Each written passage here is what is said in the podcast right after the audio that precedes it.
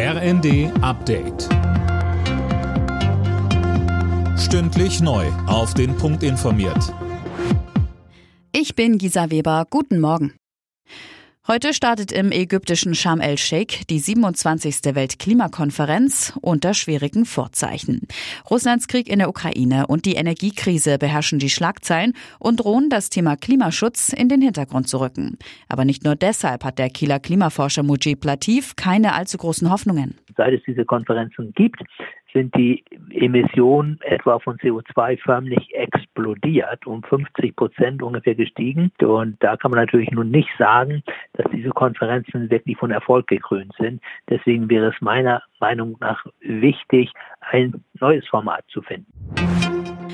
Trotz der angedrohten Blockade der Union im Bundesrat rechnet Bundeskanzler Scholz weiter mit einem Start des Bürgergelds zum 1. Januar. Er glaube, man könne da Zuversicht haben.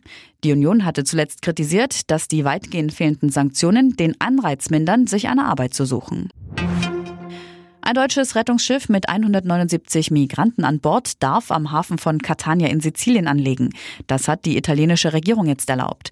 Drei weitere Schiffe, die auch auf eine Erlaubnis warten, wurden trotz schlechten Wetters zurückgeschickt. Die massenhaften Entlassungen bei Twitter haben jetzt auch die Vereinten Nationen auf den Plan gerufen. Der UN-Menschenrechtskommissar Volker Türk appelliert an den neuen Twitter-Chef Elon Musk, die Menschenrechte zu respektieren. Dass Musk die Hälfte der Mitarbeiter gefeuert habe, sei kein ermutigender Start, so Türk.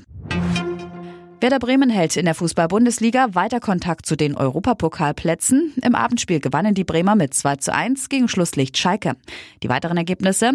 Hertha Bayern 2 zu 3, München jetzt Tabellenführer, Dortmund Bochum 3 zu 0, Hoffenheim Leipzig 1 zu 3, Mainz Wolfsburg 0 zu 3 und Augsburg Frankfurt 1 zu 2.